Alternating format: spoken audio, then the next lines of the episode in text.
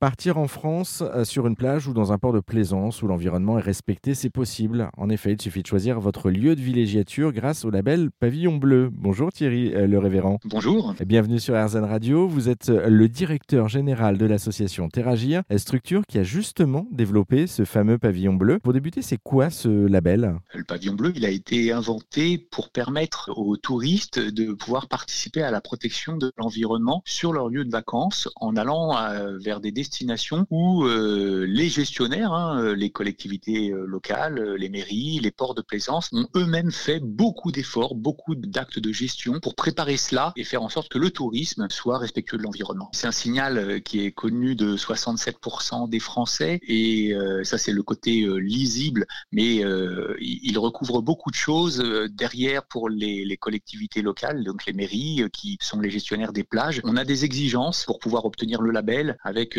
près de 60 critères pour une plage pour pouvoir euh, avoir le label. Le plus connu, c'est la qualité de l'eau de baignade, hein, euh, mais il ne peut pas y avoir d'eau de baignade de qualité si en même temps il n'y a pas une gestion des déchets qui est exemplaire. On ne peut pas avoir une bonne eau de baignade et de bonnes plages s'il n'y a pas un assainissement de qualité. On inclut dans nos critères la gestion de la biodiversité. On implique les touristes de façon obligatoire pour avoir le pavillon bleu avec des actions de sensibilisation, d'éducation sur les enjeux euh, environnementaux sur les plages elles-mêmes, etc. Alors on va revenir euh, pour terminer justement sur euh, ce cru 2023 qui a reçu le label cette année. On sera heureux de faire flotter plus de 500 pavillons bleus partout en France sur des plages, mais aussi sur des lacs, sur des fleuves et aussi sur des ports de plaisance. Le palmarès là en 2023, il est sensiblement égal à celui de l'an passé. On en a un tout petit peu moins, moins d'une dizaine sur les 500. La différence avec l'an passé, c'est qu'on est monté en exigence sur un point important pour nous, qui était la biodiversité un niveau d'exigence supplémentaire veut dire euh, on réduit un petit peu la voilure en termes de label. Merci beaucoup Thierry euh, Le Révérend pour cette rapide hein, présentation. Pour en savoir plus sur ce label, vous qui nous écoutez, le Pavillon Bleu et l'association Terragir qui l'a développé, eh bien on vous a mis tous les liens en ligne direction notre site internet erzen.fr.